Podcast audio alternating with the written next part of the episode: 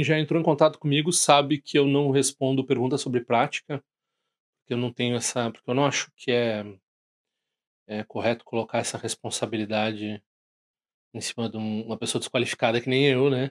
E daí também a sua prática fica vinculada, tem uma interdependência aí que você deveria ter com um professor que você realmente respeita, né? Não com qualquer um que você conhece pela internet. Então, eh, normalmente eu não respondo perguntas sobre prática. Mas teve uma pergunta que eu achei interessante, que me trouxe algumas reflexões, que foi sobre essa questão da prática formal, ou seja, aquela meditação que você faz ah, separando um tempo do seu dia, né, para se dedicar ao Dharma, né, à prática do Dharma, e aquela prática que você faz no cotidiano, que é normalmente tido como aquela prática de, sei lá, né, ser amoroso com os outros, ser generoso com os outros e assim por diante, eh, evitar ah, evitar causar sofrimento e assim por diante, né? Essas práticas que a gente faz no cotidiano. E daí tem uma, uma prática limiar, né? Então a pessoa ouve falar de mantra, ouve falar do Vajrayana, ela pensa: será que eu posso praticar mantra durante o meu dia? Será que eu posso me autovisualizar? Então, como a deidade, né? No caso de eu ter eh, iniciação. Então vamos lá dentro do vídeo vamos ver esses aspectos aí sobre, sobre prática formal, prática informal, prática não formal e ah, alguma mistura que pode haver aí, né? tzal.org apresenta Tendril Conexões Auspiciosas. Então, pessoal, tô um bocado de tempo sem postar né, vídeos novos aqui no canal. Ah, eu tive com uma gripe ou Covid por um tempo, logo depois do retiro, né? Foi um retiro maravilhoso, né? O Drupchen que a gente teve com o Session Rabja Rinpoche. E a gente estava esperando isso há muitos anos. Tanto, tanto porque ele já tinha marcado de vir antes da Covid, daí teve a, teve a pandemia, daí não, não pôde vir. Quanto antes a gente já estava esperando, né? Então finalmente se concretizou essa vinda. E foram 14 dias ou 13 dias uh, fantásticos, assim. Bastante gente. Enfim, né? Daí quando eu retornei, eu passou uns dias e eu peguei alguma alguma gripe aí, fiquei um bocado de tempo mal. Um bocado de tempo, não, uns três dias eu fiquei meio mal, depois eu passei um tempo ainda para me recuperar. E agora que eu tô bem, já faz tempo que eu tô pensando em gravar esse vídeo. Daí eu preparei vários textos também de apoio e tal. E eu recomendo para quem, pra quem também assina a minha newsletter, para quem quer assinar a minha newsletter para receber uh, né, essas indicações, esses textos novos, uh, vai ter o link aí. É, faz um ano, mais de um ano que eu não mando a newsletter, né? Vai sair uma newsletter aí antes de uh, antes de novembro, eu espero ainda, né? Antes de novembro. Então, dá no evento, né? O Rinpoche lançou o livro dele no Brasil que chama O Buda que há em você e eu tô sorteando esse exemplar aqui. Uh, as pessoas podem me mandar um e-mail aqui para conexõesauspiciosas@gmail.com dizendo que quer entrar no sorteio para receber esse livro aqui do Rinpoche. Eu vou enviar ele no início de dezembro. E eu também vou sortear o livro que saiu agora. As informações sobre os livros que você quer adquirir sem entrar nesse sorteio e assim por diante. Né? É, esse é o livro da, da mãe do Shagdu Rinpoche, The Log Drum. Demorou muito, tradução da Cândida Bastos. Demorou muito para sair no, no Brasil. E a gente estava esperando esse livro faz bastante tempo.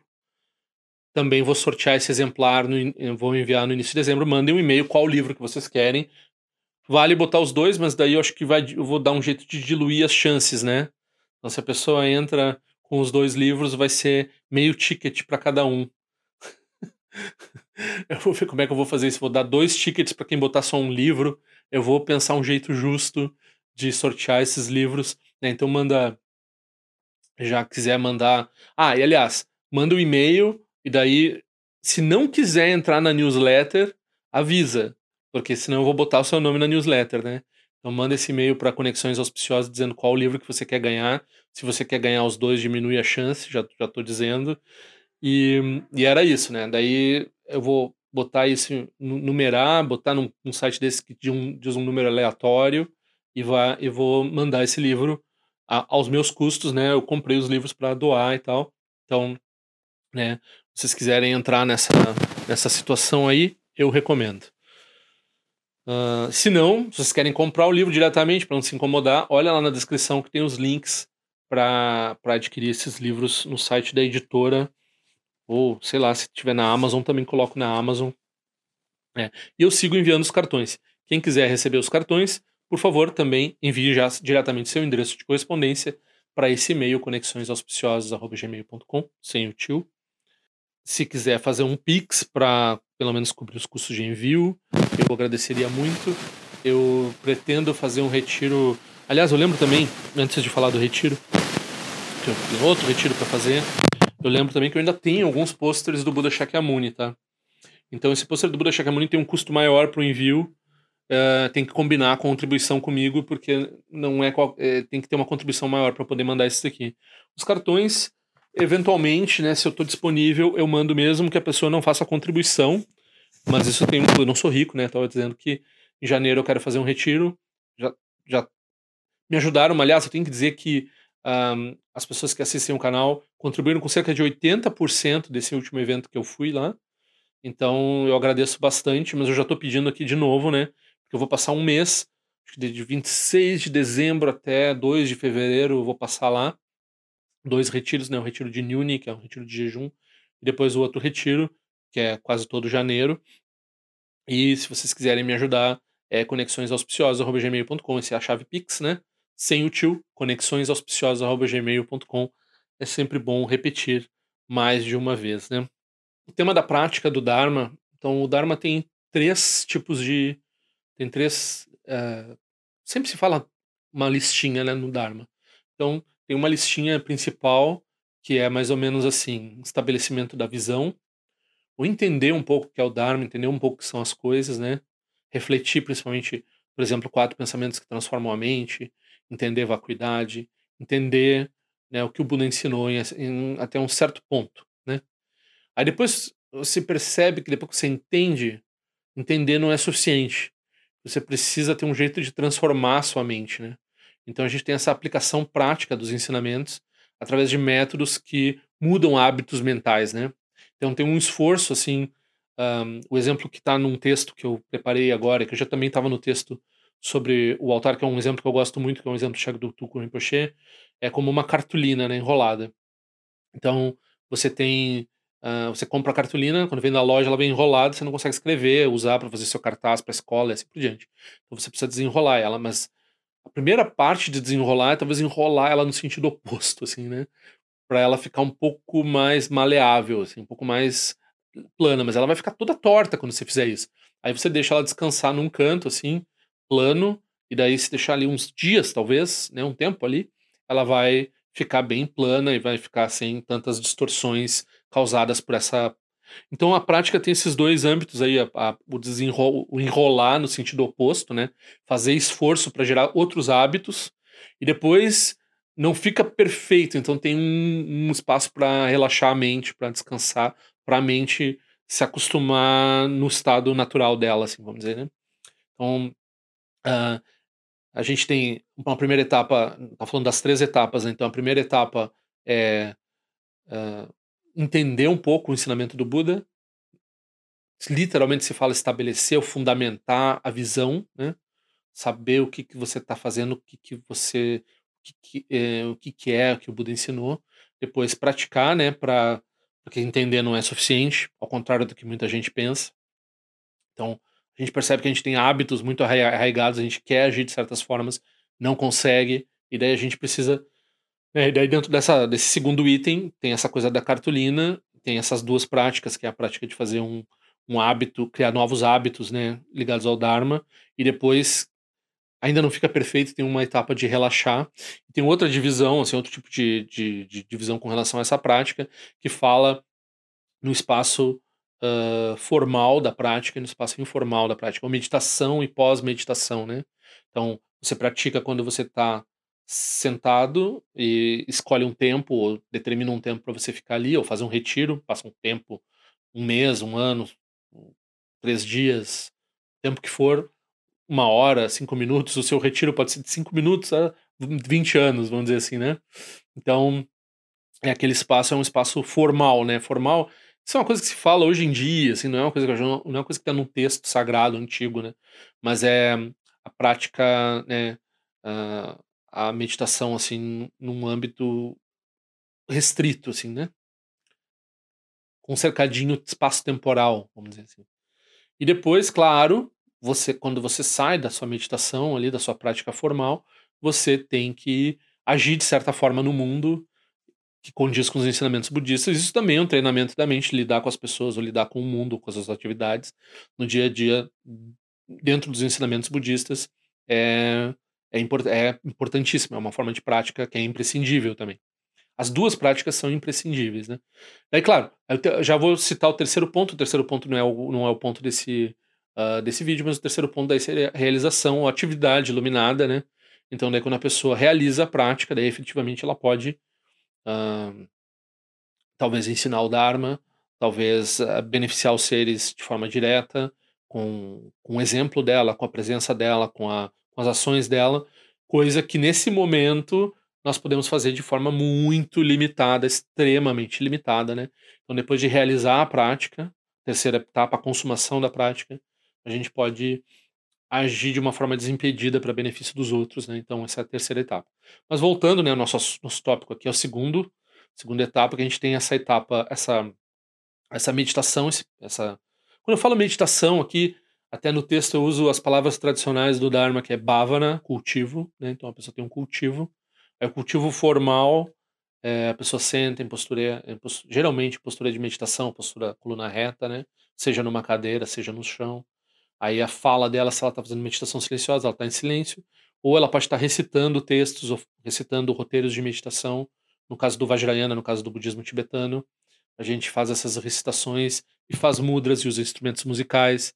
Então a gente tem uma, uma coisa que alguém que olha de fora poderia chamar de ritual, né? Mas é uma meditação, é uma um bhavana, um cultivo, uh, dhyana, uma absorção, uma, uma, uma etapa formal. Então eu estava também dizendo, as duas coisas são importantes, né? É import... Algumas pessoas pensam, ah, mas se eu só for uma pessoa boa.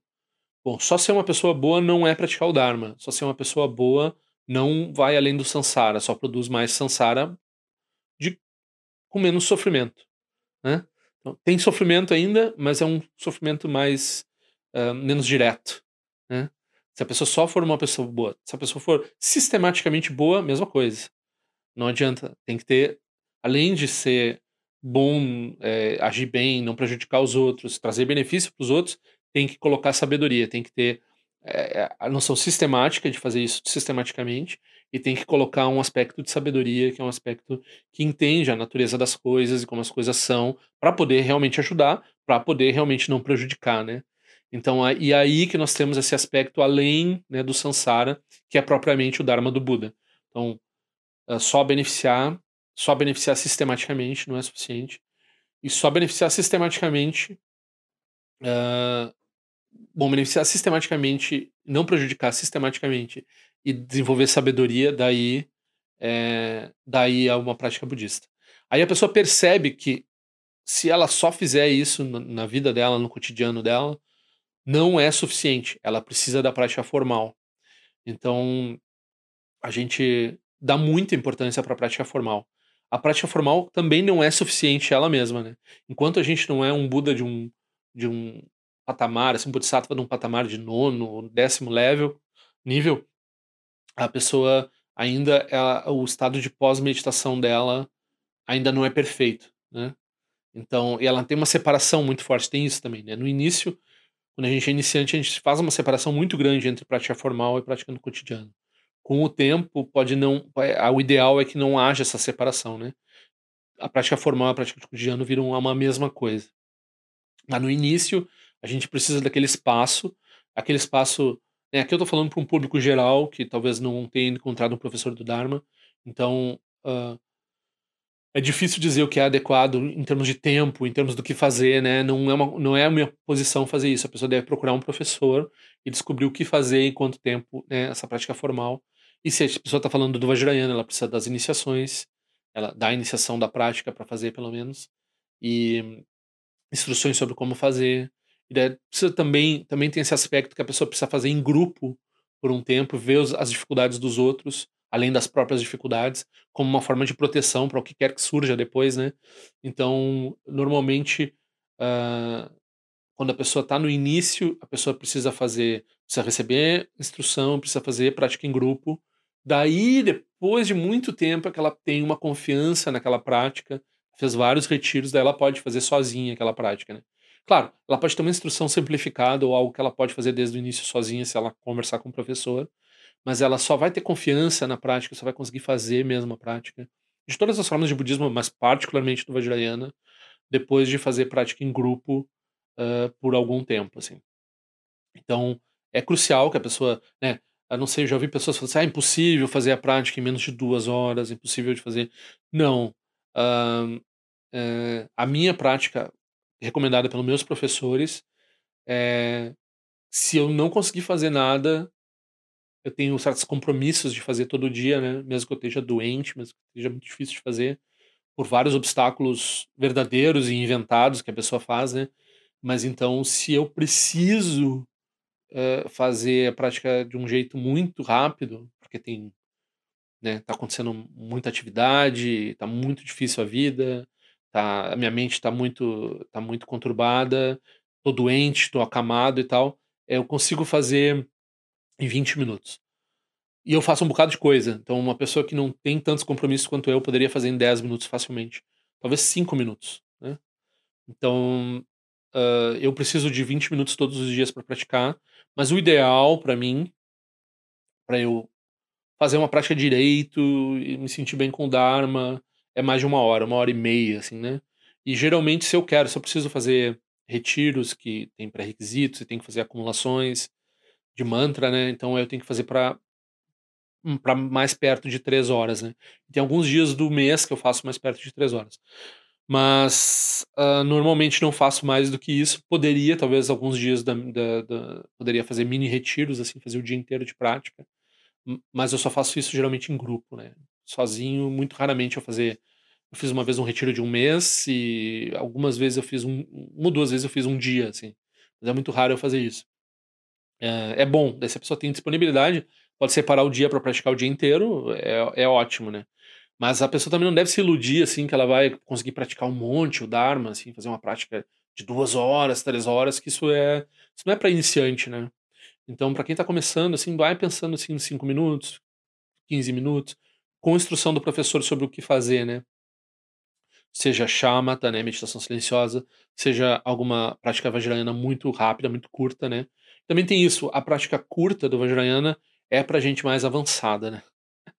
É o inverso. O que parece muito mais fácil, que é menos elaborado, tem menos mudra, tem menos etapas, tem menos texto.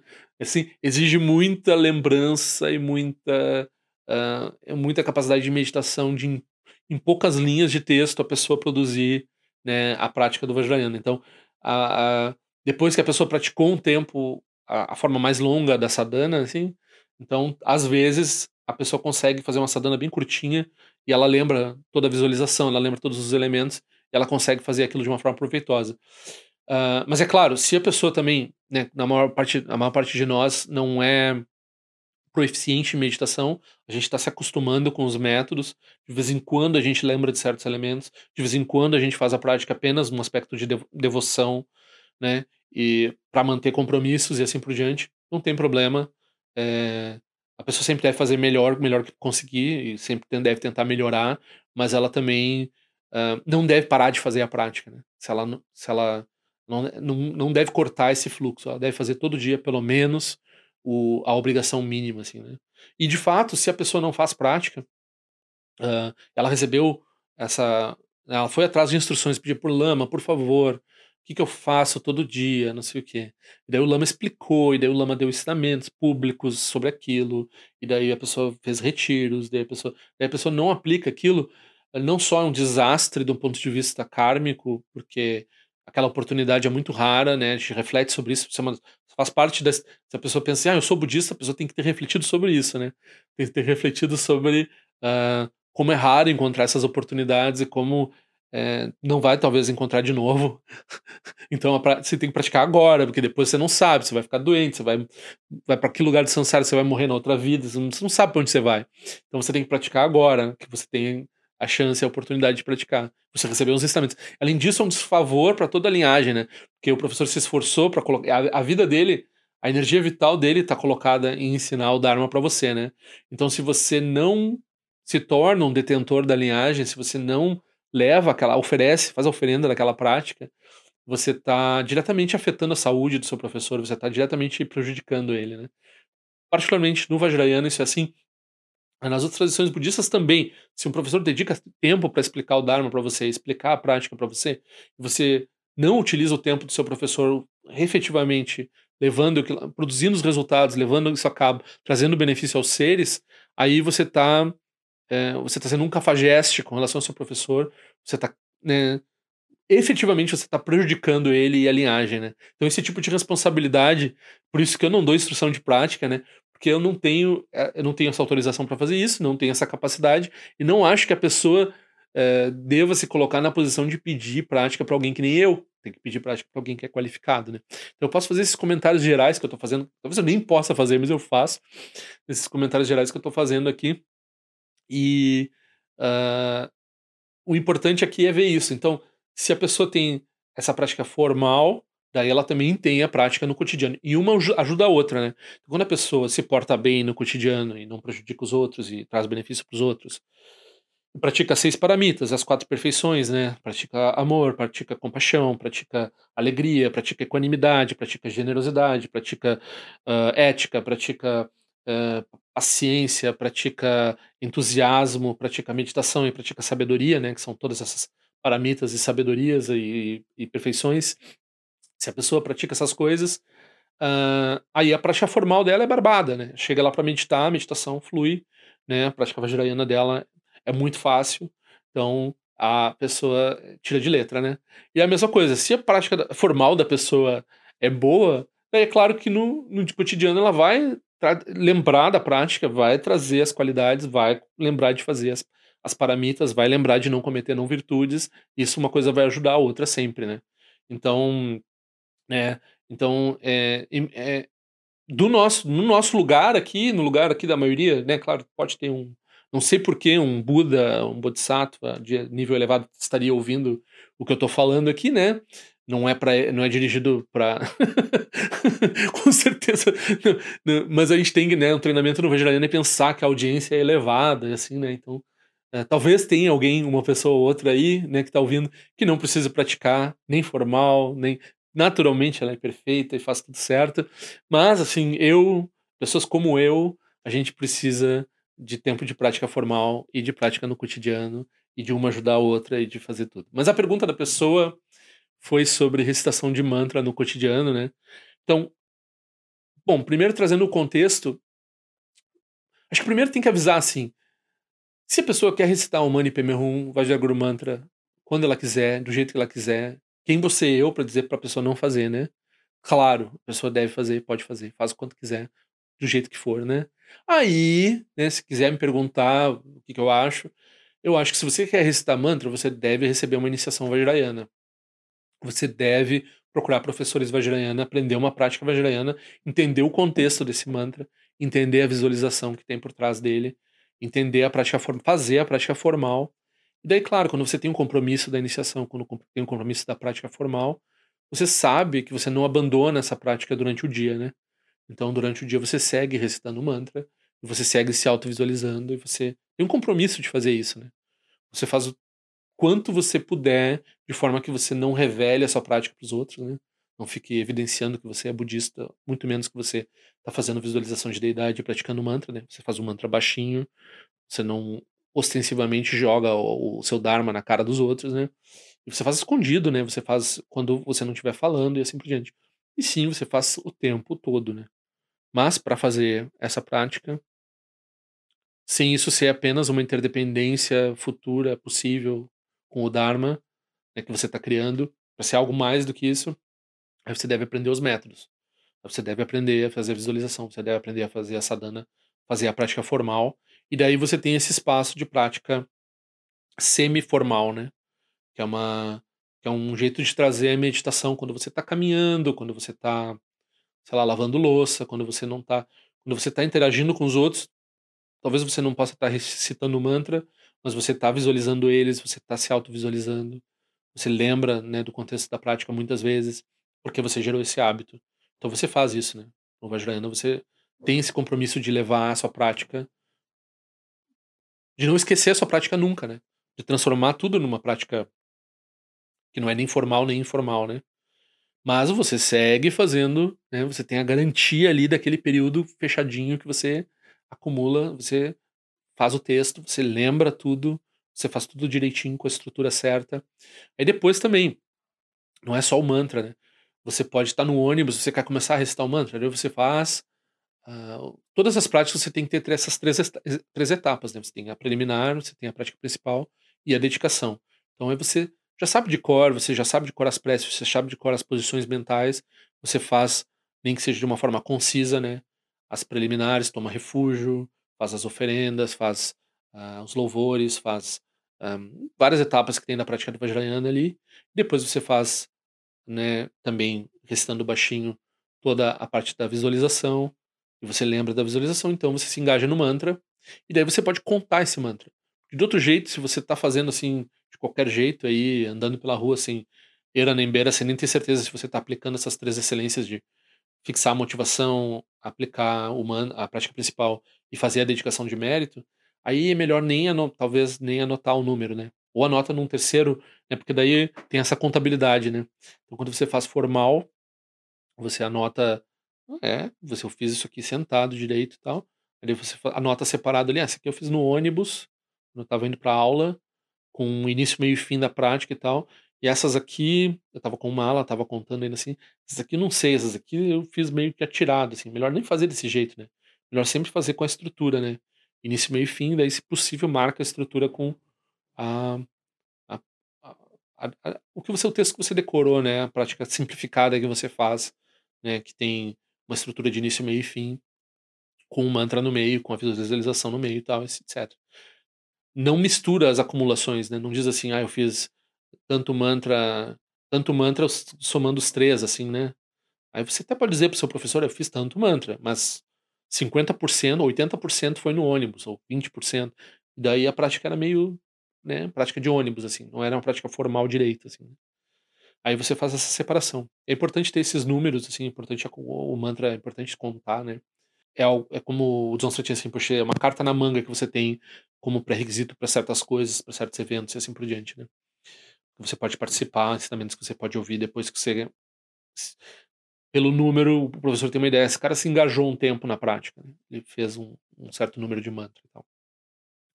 E com relação daí também, nós estamos falando do Vajrayana, né? Mas a pessoa quer fazer Tonglen, que é uma prática do Mahayana, na qual a pessoa inspira né, o sofrimento dos outros na forma de uma fumaça preta e expira a felicidade para eles na forma de uma de um ar cristalino e luminoso, assim. Então, principalmente quando uma pessoa está sendo agressiva com você, ou quando a pessoa está falando do sofrimento dela, quando a pessoa está reclamando da vida, quando a pessoa está, né? Sei lá, você pode fazer, se você não tem o método Vajrayana, ou se você tem alguma instrução que pode combinar as coisas, mas se você não tem o método Vajrayana, você sabe fazer o Tonglen, você faz o Tonglen também, né? Então é uma prática semi-formal, assim. É uma prática que você faz ali no meio da... Ninguém sabe o que você está fazendo, né? É uma prática fácil de esconder, e você está fazendo, e é uma prática quase que. É, lembra também das três excelências, lembra de, é, de fixar a motivação, fazer a prática, depois dedicar o mérito com orações, de preferência, se não puder, apenas dedica com um pensamento de dedicação, né? Uh, quanto mais rica você poder fazer a sua prática, mais, uh, não vou dizer mais elaborada, mas mais uh, correta, precisa, adequada, mais digna, é melhor. Então, se você sabe uma oração bonita de dedicação, você faz a oração bonita de dedicação. Faz preces de longevidade para seus lamas, faz né, todas essas preces que vão junto das dedicações, porque você está dedicando o mérito para né, todos os seres, para seres específicos, para a longevidade dos seus professores, para dissipar obstáculos na sua prática. Aí você tem você pode fazer, você pode, se for quando você faz uma prática formal longa, elaborada, trabalhosa, por vários dias, por vários um tempo longo assim. Quando você vai fazer a dedicação, você faz dedicação todo dia, cada sessão você faz uma dedicação curta, né? Aí no final do, do evento todo, né, da situação toda que você tá, seja coletivo, seja individual. Aí você faz uma. Pode ficar uma tarde fazendo dedicação, daí. Tem um monte de oração de dedicação que você pode fazer. Aí quando você, sei lá, você recita. Você vê um, um cadáver de um pombo na rua, assim. Aí você recita alguns Omani Pemerum para aquele pombo, assim. Você fixou a motivação, recitou Omani Pemerum, você vai dedicar né, o mantra pro, pro, pro animal. Uh, aí você pode só fazer uma dedicação muito informal, mas também, se você puder, se você quiser, se você tiver disponibilidade, se você lembrar, se você decorou, aí se você puder fazer um, né, Sonandi Etantizebai, ou qualquer coisa desse tipo, né, qualquer oração de dedicação que você saiba é, em tibetano ou português que for, né, todos os méritos sejam dedicados ao longo de minhas muitas vidas e até este momento, todas as virtudes que tenho alcançado, inclusive né, a dedicação da Tara, você pode né, aplicar ali e não tem problema. Também é uma coisa semi-formal, né? Você está num ambiente qualquer aí você aplica a sua oração.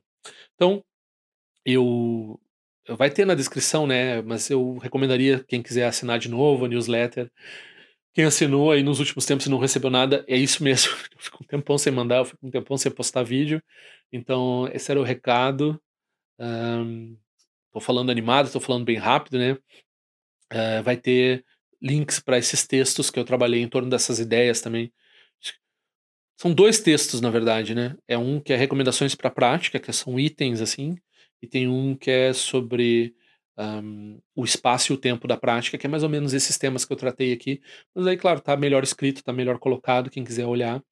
E esses textos vão ser enviados junto com a divulgação desse vídeo aí na próxima newsletter que vai sair provavelmente. Então, se quiser se inscrever, se inscreva, que tá, vai ter outras coisas, tem outros, outros, outros conteúdos que eu andei produzindo que vão estar nessa newsletter. É, deve sair até, espero, até novembro. Tô, já faz um tempo que eu estou trabalhando nisso. Então, nos vemos na prática do Dharma.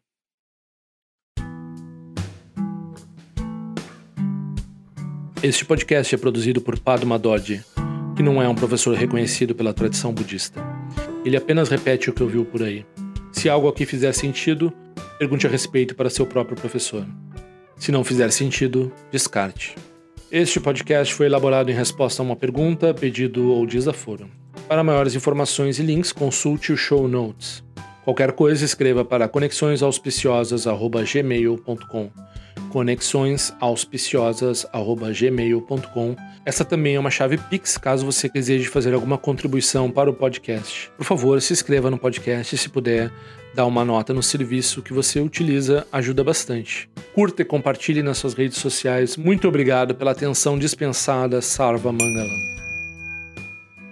Ao longo de minhas muitas vidas e até este momento, todas as virtudes que tenho alcançado, inclusive o mérito gerado por essa prática e todas as que vier a conseguir, ofereço para o bem-estar dos seres sencientes. Possam a doença, guerra, fome e sofrimento diminuir para todos os seres, enquanto sua sabedoria e compaixão aumentam nesta em vidas futuras.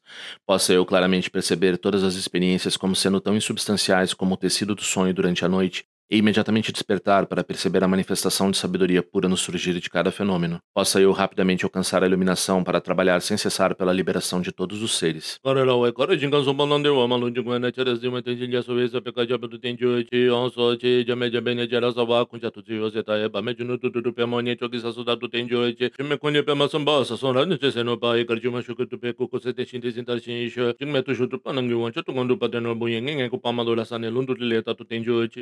pēmē rīsō chē pēmē tāng lā chīngu sīsū wāng pēmā chō chē dōmā rīsō shīn dōni pēmē lōn chē rō chō chē nān chūng wā nā chīm pōl tēm bā yō rī nā pā tāng tē pā sīn pē chē pō nā ngū sā shā sī nīn chō chē tō sū sān chē kō rō rīng pō shēng ngā rū kō nā rī bā chīm pā shā pā chē kō sā tō rō rā pā sā sō ā tē pā sō chē shē lā pā tō sō shē nā sō kō pā shē shū wā tāng sā pā lōn chē tō pā chēn chē lō mō mā mū tō kō rō bēn sī rī hō mā mū tō kō rō bēn sī rī hō mā tō kō rō bēn sī rī hō kē lō shō sō rē lō chē sā lī sā sō chā pā pā tō chō shō sō nā ngā tō mī rā tō sō ngē lē shō